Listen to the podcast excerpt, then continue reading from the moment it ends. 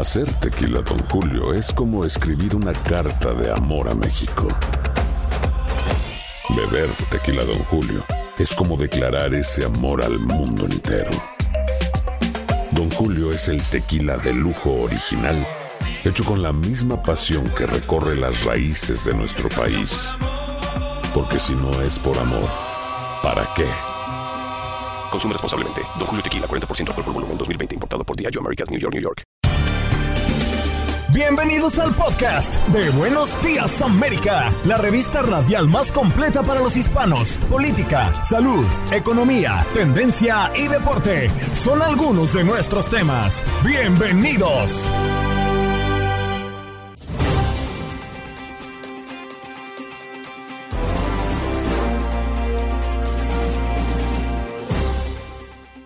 Hola, soy Andreina Gandica y este es el podcast de Buenos Días América. Evelyn Linares, vocera del Seguro Social, nos visitó en la mañana del día de hoy porque a Estados Unidos se le complicará pagar los cheques de Seguro Social desde 2034. Eso es lo que advierte un reporte oficial. Pero ¿qué hay de esto cierto y qué se está haciendo para que ese momento no llegue? El doctor Carlos Suárez Plasencia, profesor investigador del Departamento de Geografía y Ordenación Territorial del Centro Universitario de Ciencias Sociales y Humanidades de la Universidad de Guadalajara, nos habla de los tornados. ¿Son normales en esta temporada? Y también nos habla de Estados Unidos, si es líder o no mundial en catástrofes climáticos. Mariana Rosales, empresaria, deportista, diseñadora, madre de tres, terapeuta sistémica y propietaria de la línea de prendas sostenibles Mariana Rosales, nos habló en nuestro segmento de todos los martes. Unidos somos uno. Nos habla también del mes de abril, mes del planeta Tierra. En los deportes, Aldo Beetle Sánchez para hablarnos de lo que pasa en la NBA ya en su recta final y de cara a la postemporada, resultados del béisbol de las grandes ligas, el tenis y también el fútbol internacional y el fútbol mexicano. Las noticias relevantes. Las historias destacadas. El resumen de lo más importante. Estos son los titulares. Debemos mencionar que Donald Trump, el expresidente, comparece hoy en Nueva York en la histórica audiencia del caso Stormy Daniels. En más noticias también le informamos que arrancan las elecciones en Chicago 2023, la jornada electoral. Las urnas comenzaron operaciones para la segunda vuelta de las elecciones municipales de Chicago. Las urnas permanecen abiertas hasta las 7 de la noche en medio de la posibilidad de tiempo severo.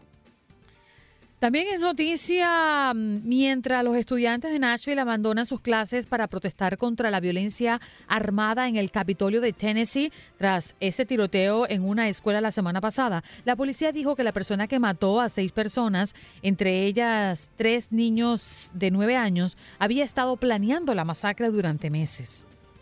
Analistas creen que el precio del petróleo subiría este año hasta el umbral de los 100 dólares por barril tras la sorpresiva reducción en la producción anunciada por países exportadores clave.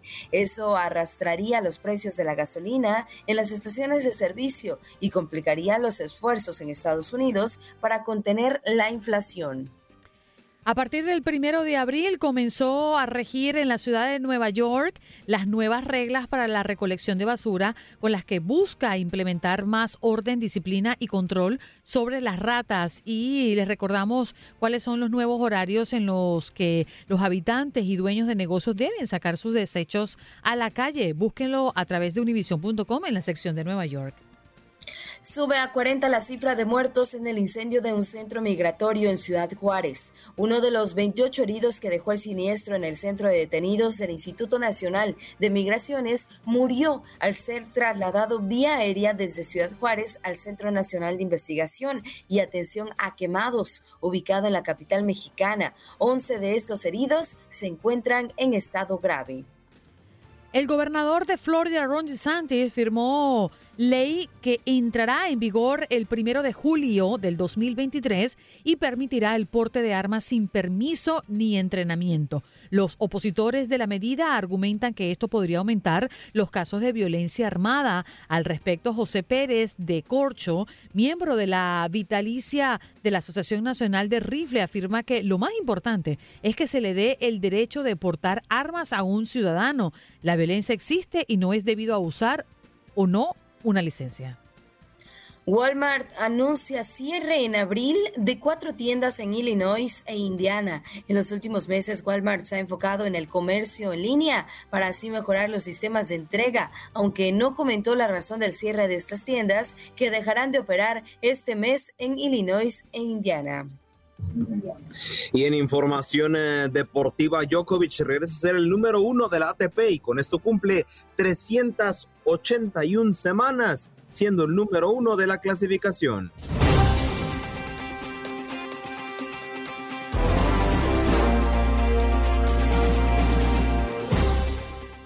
Vámonos de inmediato con nuestra próxima invitada. Ella es Evelyn Linares. Ya la anunciábamos en el corte anterior, vocera del Seguro Social. Evelyn, gracias por estar con nosotros esta mañana. No, gracias a ustedes por tenerme en su programa. Buenos días. Buenos días. Esta semana hemos recibido información de que Estados Unidos se les estaría complicando pagar los cheques de seguro social desde el 2034. ¿Qué de cierto hay de esto, Evelyn, y qué es lo que está pasando? Mira, honestamente, esto ha pasado anteriormente, pasó hace muchos años, 16 o 17 años, que fue cuando, si en el 2022 fue cuando entró eso de vigor que todas las personas que nacieron en 1960 en adelante, la edad de jubilación es 67 años. Eso fue debido a lo mismo que está pasando ahora. Eh, obviamente se dijo anteriormente el año pasado que estaba, teníamos fondos hasta el 2035, después el 2034 y ahora el viernes lo confirmaron que fue una revisión que hasta 2033. Eh, mira, le explico que esto ha pasado, como le dije anteriormente, y el resultado de anteriormente fue lo que entró, que extendieron la edad de aquellas personas, de retiro, de aquellas personas que nacieron en 1960 en adelante. ¿Qué pasa? En estos momentos el Congreso está trabajando con eso, no han llegado a una decisión, no se sabe todavía. Sí se sabe que los fondos, como están diciendo, se van, eh, o sea, se han usado eh, y no hay suficiente se espera que no fuera suficiente para cubrir todos los beneficios del seguro social de aquellas personas que están jubiladas o que reciben incapacidad también. Estos fondos son a través del Departamento de Tesoría. Pero les digo, es preocupante en una parte porque esto ha pasado, eh, esto es una noticia que no, obviamente, con todo lo que está pasando y el costo de vida, es preocupante. Pero también les digo, ellos están trabajando con eso, no es algo que sea que se ha quedado. En estos momentos el Congreso lo que pasa es que no han llegado a una decisión. ¿Que van a llegar a una decisión? Ah, absolutamente. Yo tengo fe en este país, en este gran país, que eso no ocurra. Y como te vuelvo a decir, esto ha pasado anteriormente. Estuvimos en la misma situación y ellos lo buscaron la solución y es lo que están haciendo. Pero Evelyn, lo que le importa a la gente es que sí, esta, esta información es una información oficial, que se va a trabajar para que esto no llegue como se tiene estimado el día de hoy. Sí, pero también uno se pregunta qué es lo que ha pasado, que la planificación o el proyecto del Seguro Social como tal no mm, es lo suficientemente sólido para mantenerse en el tiempo, pensando y explorando lo que pueda pasar a partir del 2033. ¿Qué fue lo que, lo que pasó? Es que en los últimos años ha aumentado la cantidad de personas retiradas. ¿Ese puede ser un motivo? Ah, mira, ha aumentado las personas, eh, mucho, ha aumentado las personas que se han jubilado. Eso es una cosa. Eh, date cuenta que nosotros tenemos más o menos en el año 22 eh, personas retiradas, era 47.9 millones de personas. Entonces, ¿qué pasa? Eh, estás hablando también personas que están dependientes de esos retiros, 2.8 millones, personas incapacitadas, 7.8 con dependientes, 1.3. Entonces, sobrevivientes, 5.9 millones. Si te, si te pones a mirar todo lo que está recibiendo beneficios, es cantidad. Mira, una es que las personas se están jubilando y la otra es, acuérdate que ya las personas, las familias, no están teniendo hijos. Entonces, ¿qué pasa? Eso ha reducido también para producción, para, eh, para los fondos. Eh, cuando, contribuyentes para los fondos, uno trabaja, uno contribuye para esos fondos que son del Departamento de Tesoría. O sea, Evelyn, tú lo que nos estás diciendo es que se ha reducido el número de trabajadores que destinan ese 12.4% de sus salarios al fondo del Seguro Social. Trabajador en ese sentido, o sea, las personas que se jubilan ya no se, hay, no hay, o sea, que se ha reducido también la, la nueva generación, ya no hay eh, tantos familias antes tenían seis, siete hijos, ya no, hay algunas que muchas familias se han cortado, yo me aseguro que muchos de, que se han dado de cuenta. Todos esos factores eh, tienen que ver, acuérdate que hay muchas personas también, como te dije, que son también dependientes, que las personas no entienden lo que es eso. ¿Qué cosa es dependiente? Una persona se jubila, eh, la esposa no ha trabajado, por decirlo, el cónyuge no ha trabajado. Esa persona recibe jubilación también bajo el registro de su cónyuge. Entonces, esas son cosas y no han aportado. O sea, ¿me entiendes lo que te quiero decir? En, Más explicación, yo creo que. Entonces, eso también son factores. Personas que están incapacitadas, que han trabajado perfecto, pero también tienen beneficiarios. Si son niños menores de 18 años, reciben ayuda. Entonces, ¿qué, es parte de, de los fondos, es parte que revisaron otra vez, ellos están trabajando con eso eh, diario, no han llegado a una conclusión, pero yo estoy segura y teniendo fe en este país, como te dije, que eh, pronto van a, salir con una decisión, porque yo no creo que este país, este gran país nuestro, nos vaya a dejar sin, sin retiro y su jubilación. Sí, algo tiene que ocurrir. De alguna parte tiene que venir el dinero y hay que seguramente hacer una mm, eh, reingeniería para que esto pueda funcionar y asegurar también eh, la vida y las finanzas. No, y, y, también hay longevidad, las personas están durando más. Claro. Entonces, eh, todos esos factores, aunque tú creas que no, tiene que ver. Entonces, ellos están trabajando en eso, como hablamos en estos momentos, todos los días están hablando en eso, no han llegado a una decisión, pero esperemos que sea una buena decisión para todos. Claro. Evelyn, tengo que despedirte porque el tiempo se me hace corto. Gracias por estar con nosotros y aclararnos el punto, ¿eh? Gracias a ti, que tengas bendiciones y buenos días a todo el mundo. Seguro. Evelyn Linares, vocera del Seguro Social, conversando con nosotros acá en Buenos Días América. Ya regresamos.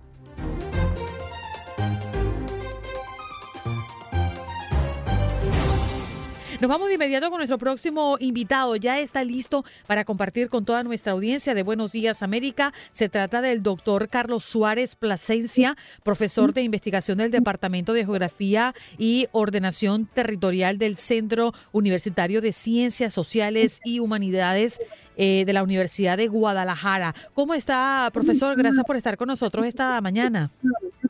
Sí, buenos días. ¿Cómo estamos? Gracias por la invitación. Muy bien, o gracias a usted. Queremos trasladarnos a Estados Unidos porque definitivamente estamos en tiempos donde hemos visto muchos tornados, muchas lluvias y por supuesto gracias a eso desastres que han llevado a la pérdida de la vida humana. Y se habla de que Estados Unidos es líder mundial en catástrofes climáticas. ¿Esto es nuevo? ¿Es tan real así, profesor? ¿Estamos siendo líderes verdaderamente en Estados Unidos en catástrofes climáticos? Bueno, Estados Unidos se encuentra eh, geográficamente en, una zona, en la zona templada, se dice, está, el mundo se divide en, dos, en tres zonas, la zona tropical, la zona intertropical y la zona templada. La zona templada es una zona donde tenemos eh, climas extremos, o sea, así puede haber este, mucho calor en el, en el verano o mucho frío en el invierno, pero en la primavera tenemos la conversión de, de, esos dos tipos de climas. Y, y, eso es lo que provoca la interacción de esas eh, importantes lluvias en, eh, eh, cuando entra los meses de, de marzo, abril, desde febrero comienza a haber ese tipo de interacción climática de, de masas de aire caliente y frío que provocan diversos fenómenos dentro del territorio de Estados Unidos. Bien, doctor, muy buenos días, un gusto saludarlo.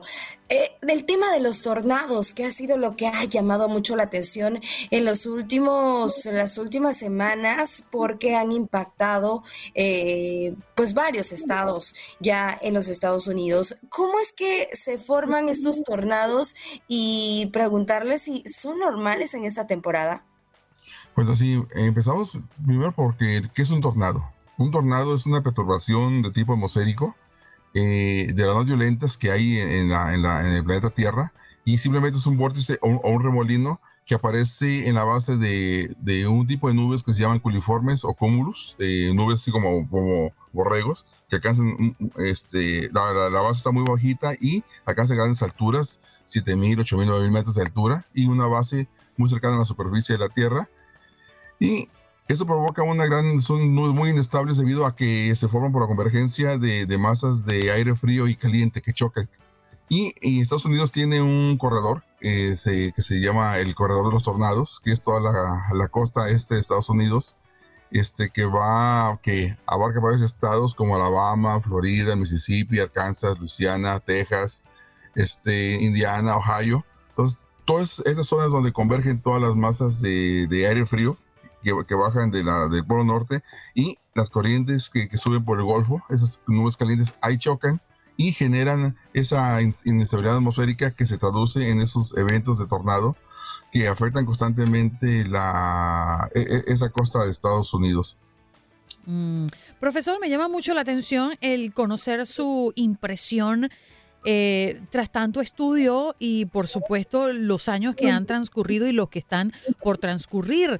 Eh, las concentraciones de gases de efecto invernadero no es un secreto para nadie que se encuentran a su nivel más elevado en dos millones de años y las emisiones siguen aumentando y como resultado la temperatura de la Tierra es ahora más elevada. ¿Usted considera que hoy por hoy en diferentes partes del mundo están ocurriendo fenómenos naturales diferentes a lo que hemos tenido como récords eh, registrados en nuestro, en nuestro planeta Tierra? Sí, este, recordemos que ya hemos platicado en, otras ocasiones que ese cambio climático que está, que, está generando o, estamos generando en el planeta Tierra, eh, debido a la acumulación de gases de invernadero, este, dióxido de carbono, dióxido, de azufre, producto de la combustión de, de, o el uso de hidrocarburos o combustibles fósiles, lo que hacen es incrementar la intensidad y la magnitud de los eventos que se suceden en la Tierra y que se han sucedido todo, durante toda la vida de la Tierra. Siempre ha habido tornados, siempre ha habido huracanes, siempre ha habido nevadas, este, ondas de calor, pero ahora con este cambio climático, debido a esta acumulación, lo que hace es que intensifica la magnitud y la intensidad de estos eventos. Si antes un, evento generaba, este, bueno, recordemos que los huracanes se miden en, una escala, este, antes teníamos un evento normal de, de tres o cuatro, ahora casi todos son cinco, ¿sí? Sea, son muy, muy, muy destructivos y eso es debido a, ese incremento de calor, ese aumento de 1, 2, 3 grados centígrados que se dan. Eso genera una, un importante aumento en la cantidad de daños que pueden causar en su paso por las, perdón, por las zonas urbanas que atraviesan. Entonces, doctor, todo esto, eh, por lo que le entendí, son normales estos fenómenos naturales. Sin embargo, por el cambio climático y las condiciones ahí de calor han hecho que sean mucho más severos y más destructivos. Y entonces, ¿qué nos podemos esperar para los próximos años? Pues, eh, por lo menos eh, seguir la tendencia que tiene actualmente de, de, esa generación de daños que están causando. Debemos aprender a convivir con ellos, este, tener más sistemas de, alertamiento temprano. Bueno, Estados Unidos los tienen, este, tienen un sistema muy, muy fuerte de, alertamiento temprano contra este tipo de, fenómenos, pero que la población se proteja más de, este tipo de eventos, construir los refugios adecuados este, para poder protegerse de, este tipo de, fenómenos y saber qué hacer cuando no se encuentren cerca de un, de un refugio. Sí, entonces eh, eso es lo que, lo que eh, tiene que hacerse y sobre todo cambiar las políticas públicas de uso de combustibles e ir, ir transitando hacia energías más limpias para tratar de que vaya retrocediendo ese efecto que estamos generando en la atmósfera y que cada año que pase, cada lapso de tiempo va a ir agravando la problemática climática que tenemos a nivel mundial. Claro. Profesor, gracias por estar esta mañana con nosotros en este espacio. Como siempre es un gusto escucharle. Muchas gracias a ustedes por la invitación. Buen día. Ahí está. Buen día. El doctor Carlos Suárez Plasencia, profesor investigador del Departamento de Geografía y Ordenación Territorial del Centro Universitario de Ciencias Sociales y Humanidades de la Universidad de Guadalajara, hablando de este tema tan interesante. Estados Unidos es líder mundial en catástrofes climáticas. Bueno, allí no nos respondía el profesor.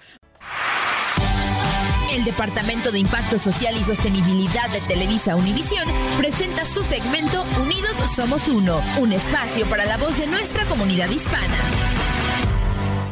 Y como todos los martes conservamos este espacio que nos encanta. Hoy nos acompaña Mariana Rosales, empresaria, deportista, diseñadora, madre de tres, terapeuta sistémica y propietaria de línea de prendas sostenibles. Mariana, muy buenos días. Estás hermosa, no te preocupes. sí, estoy aquí, Andreina, me estoy arreglando. ¿Cómo estás, Andreina? Buenos días, gusto en saludarte. Qué felicidad para mí esta placentera invitación y que tú me entrevistes siendo venezolana. Sí, no, la verdad, Mariana, que estamos muy a gusto de tenerte porque además estamos en el mes de abril, el mes del planeta Tierra, y aunque se ha señalado el mundo de la moda como una de las eh, industrias más contaminantes en el planeta, se están haciendo cosas muy interesantes y pensando justamente en el bien de todos nosotros. Háblanos de tu emprendimiento, háblanos de lo que haces. Claro que sí. Bueno, primero que nada, empecemos un poco con el concepto de lo que es sostenibilidad, ¿no? Porque la gente a veces no entiende y esto es un estilo de vida. El estilo de vida en estar en tu más alto bienestar desde, desde que comienza, ¿no? Eh, nosotros hacemos ropa con material reciclado. Eh, cada pantalón o cada prenda de nosotros está realizado con siete botellas de agua, tienen protección solar y secado rápido. Y esto es lo que, lo que la gente mm, pues no entiende o, o se está llevando a la conciencia de la gente es que, bueno, es la parte ambiental, la parte social y la parte económica, ¿no? Y para nosotros es muy importante que en nuestra fábrica nuestras trabajadoras, que son mujeres y sostenes de su familia, pues trabajen felices, porque cuando una persona trabaja feliz, eso es lo que irradia y lo que realmente expande su nivel de conciencia a todo lo que realmente queremos tener, un mundo mejor. Bueno, tienes una marca de prendas que son hechas a base de botellas de plástico recicladas. Eh, háblanos de dónde surge esta idea. Ya sabemos que lo que nos dice tienes mucho, mucha parte, ¿no? Me imagino en tu iniciativa, esta, este estilo de vida que has decidido seguir. Pero wow, creo que eh, eh, hace 10 años atrás creo que era inimaginable hablar de, de, una camisa hecha con botellas de plástico recicladas. ¿Cómo se llega a eso, el proceso eh, que debe cumplir para que finalmente podamos lucir una camisa hecha con estas características? Yo creo, Andreina, que son muchos procesos ¿no? en la evolución del ser humano, porque no es solamente en la evolución de la parte textil y lo que se realiza para obtener la materia prima como tal, sino realmente es el cambio empieza por uno, ¿no? Entonces, ¿qué es lo que consumes? ¿Qué es lo que haces? ¿Cómo te vistes? ¿Qué es lo que lees? Y es como un estilo de vida hacia el bienestar general. Entonces, qué importante es poder ver ese proceso que tú vienes. Tenemos un gran problema, que es un contaminante, que es el plástico. Entonces, ¿cómo lo transformamos a hacerlo de una manera más amigable en esa cadena de producción y que podamos colocarnos una prenda en donde podamos decir, esto tiene un trasfondo social súper bello y que realmente estamos limpiando el planeta, estamos haciendo a personas más felices porque las personas que trabajan en nuestras fábricas tienen dignos salarios, tienen un estilo de vida saludable, tanto emocional como como físicamente, y tienen el tiempo para compartir con su familia, que es lo más sagrado que hay hoy en día. Mm. Mariana, yo, yo te voy a ser muy honesta. Yo mm, admiro mucho a las personas que tienen una profesión y que un día deciden emprender en algo totalmente diferente a lo que hacían antes, salir de su zona de confort, salir de lo que saben y dispuestos a aprender otras cosas. En tu caso, entiendo que eres odontóloga. ¿Y en qué momento decides, pues, entrar a este mundo de la moda y obviamente hablando de la moda sostenible? Sí, bueno, Andreina, como, te dije anteriormente, pues realmente es un proceso de evolución, la conciencia y de transformación. Yo creo que la odontología tiene una parte muy alineada con el tema del bienestar, porque cuando yo trabajaba como odontólogo le devolvía la sonrisa a las personas. Entonces, eso es algo donde tú dices, bueno, ok, le devuelves la sonrisa y estás en el bienestar y en la salud. Y tiene su, una parte estética muy afianzada. Y esto de la moda, eh, si bien lo vemos, eh, tiene todo ese complemento de lo que es la belleza, la innovación, la tecnología y realmente esa, esa transformación para mí fue genial porque creo que sí tiene algo de, de, de entrelace entre una cosa y otra. Claro, pero súper arriesgado, como dices tú, porque nos venimos a otro país, a, explorar nuevas cosas, a aprender con humildad, a todos los días decir, mira, sabes que aquí vine a aprender y bueno, y, a explotar y mi mayor potencial y el de mi marca para poder contribuir y dar esa gotita al mundo que sea expansivo para todo el bienestar. Mariana, el consumidor por lo general piensa en moda sostenible traducida en un precio más caro. Es decir, una camisa que yo cobro, eh, que yo compro, mejor dicho, en una tienda donde sabemos que la fabrican pues a montones en China, por ejemplo, o en otros países donde la sostenibilidad no aparece ni por los rincones, pues es mucho más accesible, pero también pues mucho más mm, eh, de poca calidad, porque debemos mencionar que, que esas prendas de vestir no duran nada. En el caso de la sostenibilidad, precio valor, sabemos que tiene un valor muy importante, pero también la gente tiene como mucha escepticismo porque eh, comprarme prendas de vestir o mm, basadas en la, en la sostenibilidad me va a costar muy caro. ¿Qué le puedes decir a ellos? No, yo creo que eso es una creencia falsa porque es depende del mundo que tú quieras tener, ¿no? Claro. Porque tú tienes, vas a tener una, una prenda atemporal en donde puede ser reutilizada de muchísimas maneras. ¿No? Y ahí es donde vamos al reuso, al reciclaje y a todas estas R que, involucran este proceso y esta cadena ética de producción desde que comienza hasta que termina. Entonces a lo mejor el consumidor podrá tener ese miedo, pero realmente pues no, nosotros por lo menos en Mariana Rosales Design lo que hacemos es que eh, cuidamos todo eso para que realmente el consumidor final conecte con el producto y se sienta tan amigable y tan feliz de tener una prenda que le va a durar en su closet muchísimos años y la va a tener para siempre y tiene un trasfondo social súper importante. ¿Dónde podemos conseguirte, Mariana, ya que nos ha hablado tan bonito y, y tan bello de tu proyecto? ¿Dónde podemos conseguirte? Claro que sí. Bueno, próximamente te dejo por aquí, Andreina, que vamos a sacar la tercera colección y la inclusión de nuevas líneas. Es importante porque, bueno, estamos ampliando lo que es este, todo nuestro emprendimiento hacia otras líneas y otras cadenas. Y bueno, estamos trabajando súper enfocados. Ya próximamente, como que en un mes vamos a salir al aire, así que te invito para que estés pendiente y puedas ver lo nuevo que traemos. Y nos pueden seguir en www.marianarosales.com o eh, en Instagram en Mariana Rosales Design. Perfecto. Allí te vamos a buscar y Mariana, gracias por visitarnos esta mañana en Buenos Días América de Costa a Costa. Gracias a ti, Andreina. Un abrazo. Allí la escuchaban en nuestro segmento de todos los martes unidos. Somos uno a Mariana Rosales, empresaria, deportista, diseñadora, madre de tres, terapeuta sistémica y propietaria de línea de prenda sostenible. Mariana Rosales, así se llama su marca para los que quieran buscarla. Gracias por estar con nosotros. Estás escuchando el podcast de Buenos Días América, la revista radial más completa para los hispanos. Escúchanos en las diferentes plataformas: Euforia, Spotify, TuneIn y iHeartRadio. Tu DN Radio. Vivimos tu pasión. Adrenalina, pasión y orgullo. Todo por ser campeones. En Buenos Días América. Contacto Deportivo.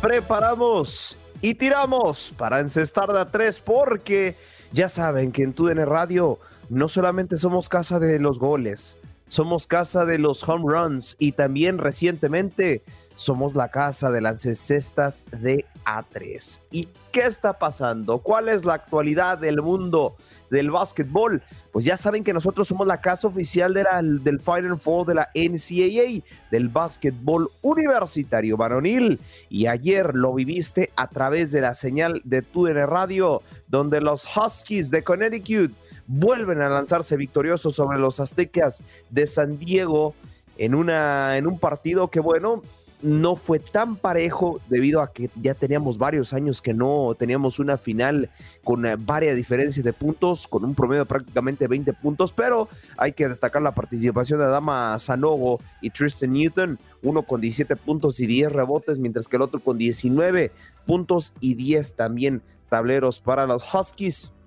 De hecho, prácticamente eh, es el quinto mejor equipo en ganar el torneo según las estadísticas desde 1985. Impresionante.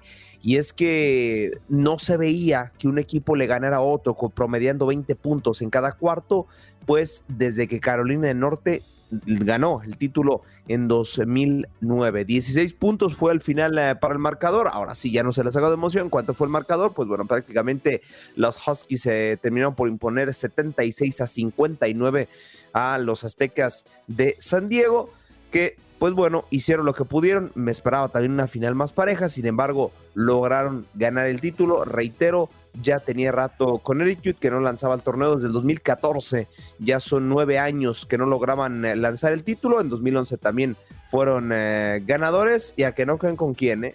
Con Jimmy Butler en sus filas en ese lejano año. Así que bueno, no es la primera vez que Connecticut se lleva el premio se lleva el título de la NCAA, pero pues eh, es impresionante, ¿no? Es después de que nueve años logres conseguirlo. Así que ya se la saben, aquí lo vivieron a través de la señal de TUDN Radio. Si quieren así y si lo quieren poner, vámonos a la primera división, vámonos a la NBA, el mejor básquetbol del mundo, apodado porque hay una investigación por parte de los Chicago Bulls, ¿eh? cuando recibieron a los Lakers en el United Center se había, un rumor que una stripper llegó a uno de los palcos de este estadio y ya, así es, ya se confirmó, los Chicago Bulls van a tener eh, que enfrentar las consecuencias, más bien esta franquicia pondrá las consecuencias junto con la, la comisión disciplinaria, perdón, de la NBA en ese partido entre los Chicago Bulls y los Lakers.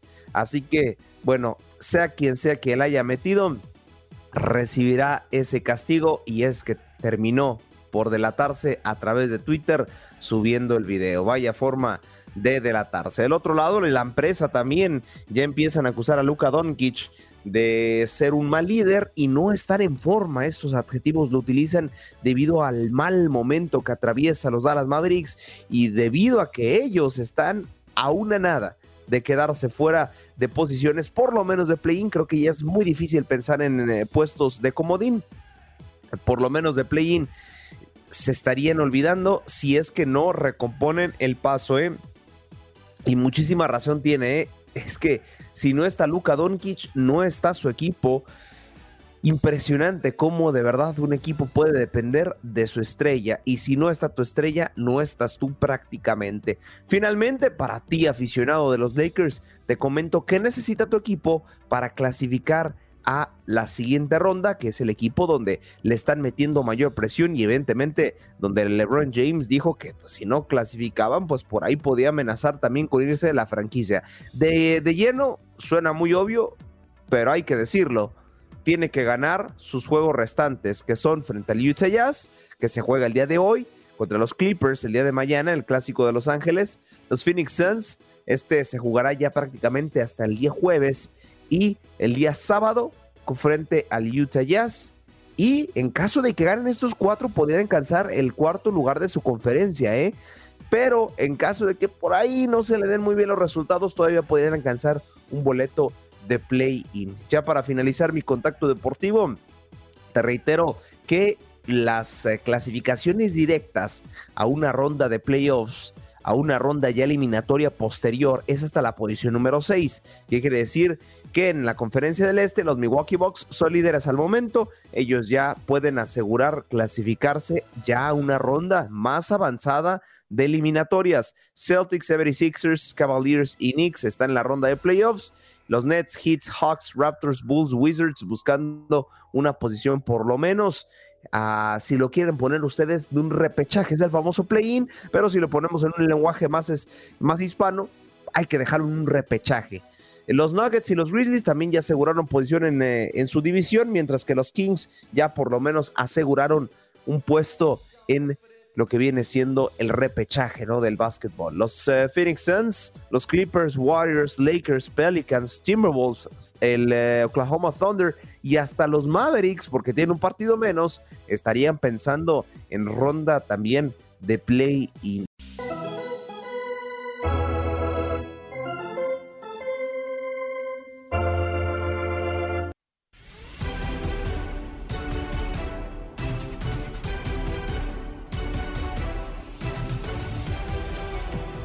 Bienvenidos, bienvenidos a este segundo contacto deportivo. Ya lo escucharon para hablar del apodado Rey de los Deportes. Así es, ¿qué pasó el día de ayer en la MLB y qué pasará el día de hoy en el béisbol de las grandes ligas? Ya saben que nosotros somos la casa de absolutamente todo y pues ya iremos repasando poco a poco lo que pasó el día de ayer. Pero primero vamos a repasar una victoria en específico, la victoria de los Giants aplastante, dicho sea de paso, sobre los White Sox. Prácticamente un partido que de parejo no tenía mucho, pero lo especial es que tuvimos nada más y nada menos que cuatro cuadrangulares en tan solo una entrada. Ahí es donde los gigantes de San Francisco se fueron totalmente al frente, les pegó anímicamente de manera positiva y se fueron de lleno totalmente, ¿no?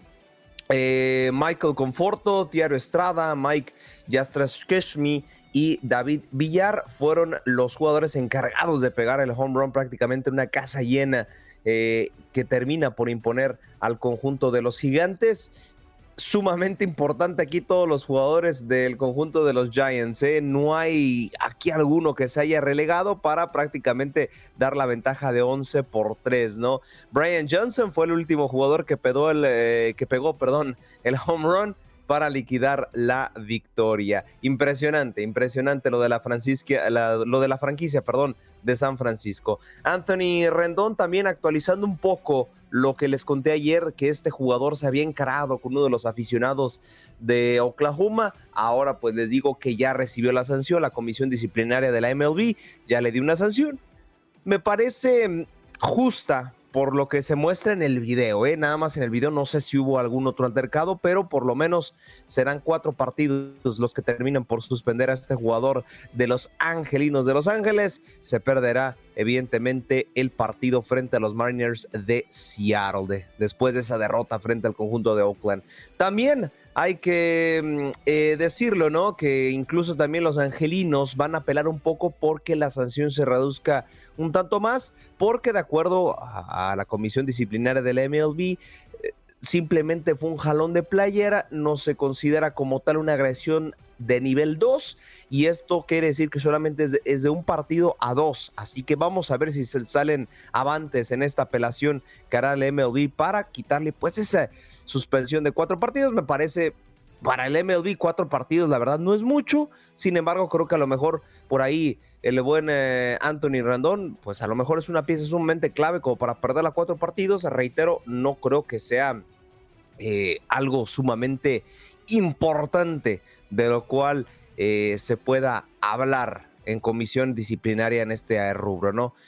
También hay que hablar que los últimos partidos, eh, las estadísticas, recordemos que se juega diferente el MLB en cuestión de reglas. Y sí, la estadística está favoreciendo, ¿eh?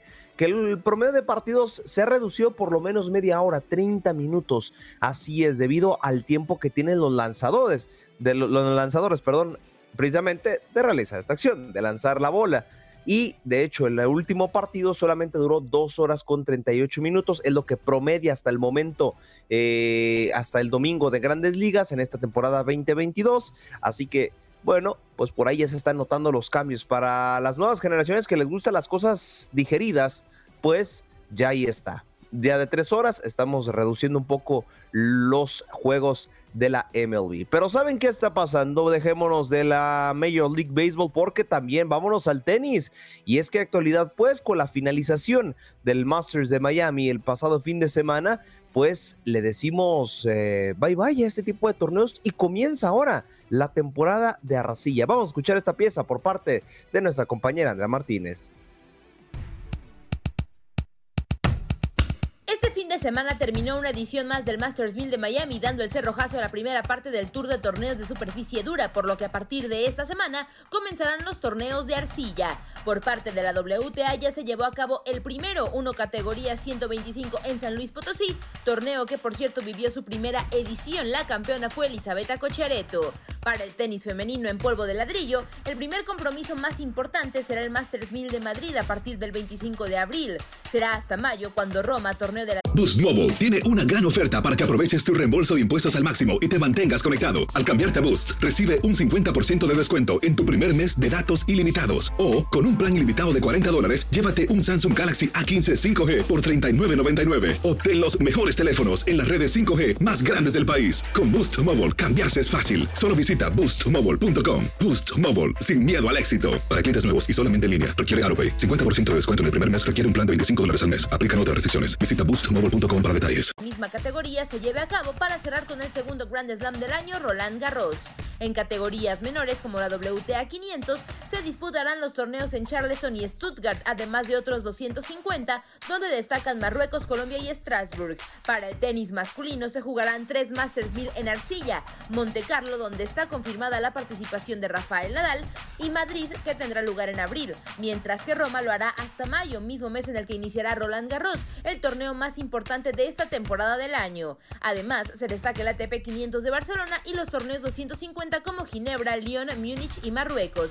Roland Garros está programado para que termine el 11 de junio, dándole paso apenas un día después a la tercera parte del tour tenístico en superficie de césped. Para tu DN Radio, Andrea Martínez.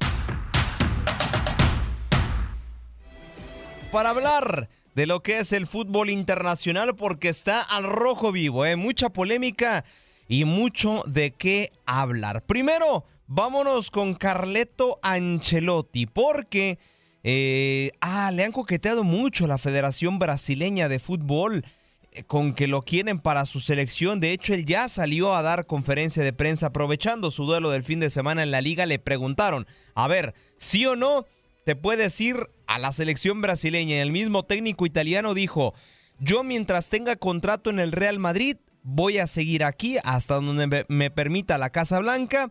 Y claro, por supuesto, si Brasil me quiere como su técnico nacional, no me siento nada más que halagado y con mucha ilusión. Por ahí hay varias fuentes eh, que ya lo vinculan. En cuanto termine esta temporada, recordemos que Ancelotti finaliza contrato con el Real Madrid una vez finalizada esta temporada. Así que todo parece indicar que comandará el proyecto de el gigante sudamericano para lo que será el próximo Mundial de Norteamérica 2026. Y ahora sí, posiblemente después de la mm, dirigencia de la selección brasileña, ahora sí estará diciendo adiós a la dirección técnica porque recordemos que él en un momento comentó que ya se quería retirar del fútbol. Ahora tomamos un avión de España y vámonos a Francia porque Lionel Messi salía abucheado en el último partido en, del eh, Paris Saint-Germain y de hecho incluso el diario L'Equipe, un diario muy reconocido de la República Francesa, comenta que la relación Messi PSG está rota prácticamente, que de hecho estaba esperando para renovar, escuchar el plan deportivo que tiene el conjunto parisino a futuro. Al parecer no le agrada al 100% al argentino y parece ser que su destino, unos lo vinculan que podría regresar a Barcelona, otros lo vinculan que podría irse a la MLS con el Inter de Miami. Habrá que ver, pero son los dos contendientes más fuertes para Lionel Messi, Barcelona, regresar a esa élite del fútbol o bien regresar a lo que viene siendo la Major League Soccer. Así que habrá que esperar, pero alguien que salió en su defensa fue su técnico, Galtier, que, pues bueno, dice que él es su líder y que hay que respetarlo. Vamos a escuchar sus declaraciones. Para la gente que nos ve a través del streaming, aquí estarán apareciendo los subtítulos. Sin embargo, yo se los también se los estaré traduciendo para la hermosa audiencia de la radio. Les estaré traduciendo lo que dice el técnico francés. Léo es nuestro animateur. Leo es nuestro Euh, líder. Lo, intenta mucho. Cuando intentas mucho es probable que euh, falles. Alrededor de euh, Leo, euh, los jugadores tienen que tener euh, más responsabilidad porque no podemos esperar a que todo lo haga Leo o Kylian. Et euh, euh, Léo a, a tenté, Leo il lo a intentó. choses, Era efectivo en algunos movimientos, ciertas situaciones. aussi, euh, También falló algunos pases cuando había poco euh, espacio. Quelques, No conectó quelques, quelques con sus compañeros. Mais Pero je, je trouve, creo que très personnel, que esto es muy personal. que. Los abucheos son muy duros porque Leo es un líder, prácticamente lo que comenta el técnico Galtier eh, referente a los abucheos que recibe Lionel Messi. Hoy, hoy así es también, la Premier League tendrá actividad porque Liverpool se estará enfrentando al conjunto del Chelsea en un duelo pendiente de la jornada 8. En Inglaterra y en algunos memes lo apodan como el duelo de quién está menos peor. El Liverpool viene de ser goleado 4 por 1 frente al Manchester City, tiene un partido menos y de hecho no está tan lejos de puestos europeos, a pesar de que muchos lo pintan que esté lejos. El Chelsea, por otro lado, marcha a la posición número 11 y vaya, tiene solo, perdón, solo una victoria en los últimos seis partidos en Premier League. Malos números para el Chelsea y más por lo que ha gastado. Alguien que habló en conferencia de prensa fue Bruno Saltor, quien eh, sustituirá a Graham Potter, porque recordemos que Graham Potter ya no es técnico del Chelsea, lo vetaron prácticamente y parece ser que Jürgen Nagelsmann tomará la dirección técnica del Chelsea, pero este interino Bruno Saltor comentó que están ilusionados por esta nueva etapa y a dar todo lo posible en lo que llega el nuevo técnico. Sí, antes de um, empezar. Sí, hablé con él hace cinco minutos. And, and obviously it's been uh, Y obviamente difficult 24 hours for all Es muy difícil en 24 and for the horas staff, para los jugadores, para el for the staff, families, para las and- familias. And now we just have to deal with the situation. Y ahora tenemos que lidiar con la situación. I'm here right now is because, Yo estoy uh, aquí en estos and the club, momentos. They thought uh, that was the, the right Porque step. la directiva así lo quiso y pensó que era el paso correcto a tomar. Y entregaré todo lo más profesional posible. Palabras del, del estratega interino del Chelsea. Y para cerrar este contacto deportivo, vamos a escuchar a las declaraciones de Jürgen Klopp previo a este duelo frente al Chelsea. There's no need for being afraid. I'm No hay necesidad de tener miedo. No estoy aquí como un talismán. uh, O como for murals on the on, on, on, a, on a house's walls. I'm here curandero, estoy to aquí para- I know that 100%. There's Estoy aquí porque nothing else in my mind. 100% mucho influye de lo que hice la temporada pasada. uh, Y no nos gusta el hecho que- que tengamos una mala racha, pero tenemos que salir adelante, tenemos. Y de eso no hay duda absoluta. Ahí están las palabras del eh, estratega del Liverpool. Solamente recordarles que los últimos tres duelos entre el Chelsea y Liverpool han terminado 0 por 0. El último que salió victorioso fue el Chelsea en el lejano 4 de marzo del 2021. Sin embargo, en los últimos prácticamente 20 enfrentamientos, 8 victorias han sido Reds, 7 empates y 5 victorias Blues. Así que no se lo pierdan. A las 3 de la tarde, tiempo del este, Chelsea frente a Liverpool en duelo pendiente de la jornada 8.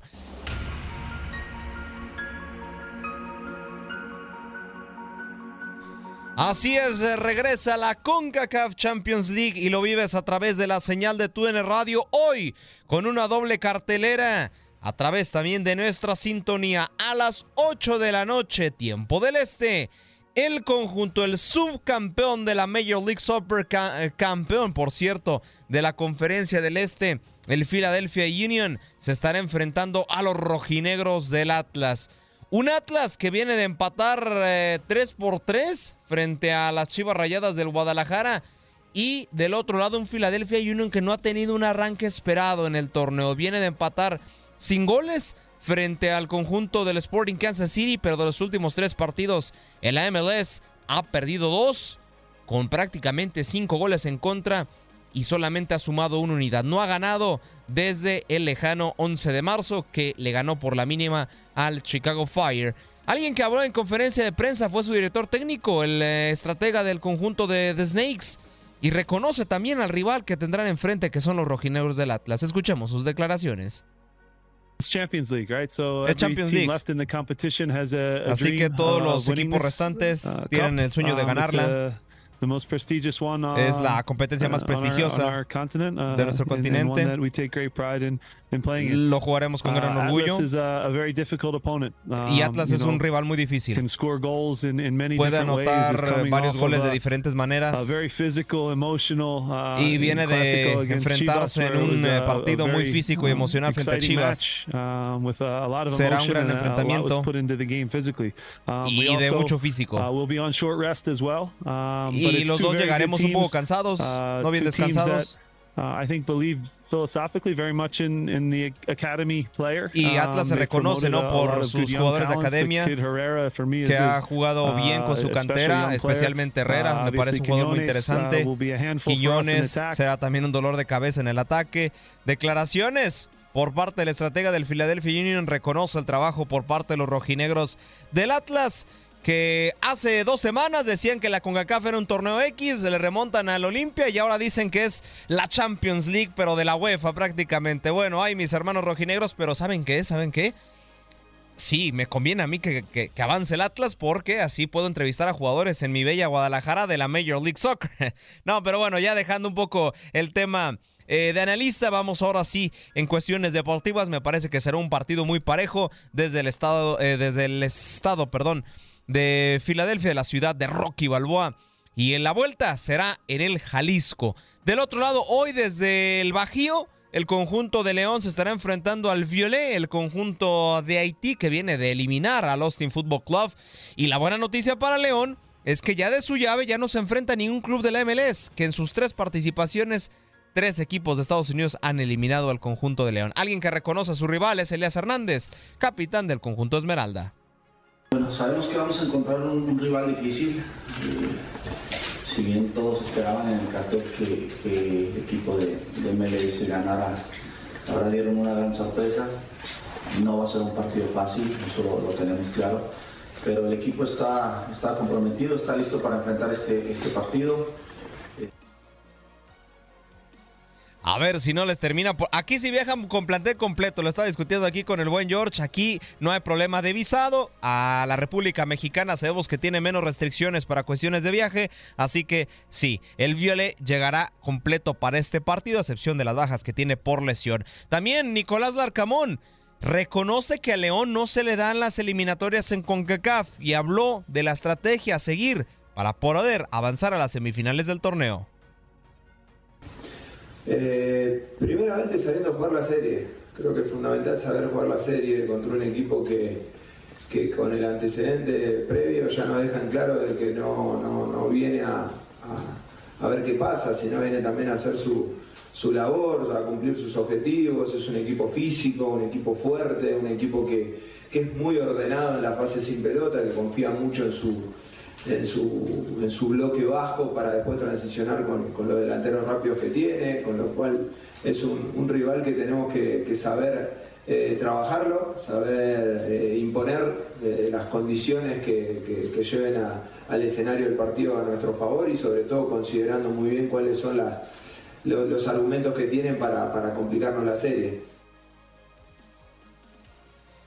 Así las declaraciones de Nicolás Larcamón previo a este enfrentamiento. Así que ya se sabe cómo están las llaves. Hoy a través de la señal de Tuner Radio les repito, dos eh, partidos a las 8 de la noche tiempo del Este. Filadelfia, el subcampeón de la MLS contra el bicampeón del fútbol mexicano, los rojinegros del Atlas. Y más tarde, León contra Violet. Mañana, Motagua frente a Tigres a las 8 de la noche tiempo del Este. Y a las 10 de la noche de la misma zona horaria, Vancouver Whitecaps. Ahí estará su servidor contra el conjunto del LAFC. Con esta información estamos cerrando nuestro cuarto y último contacto deportivo. Conectamos con nuestra base en Houston. Ay, Verde Esperanza, Verde de tu DN Radio. Buenos días, Verde señor será. César Procela.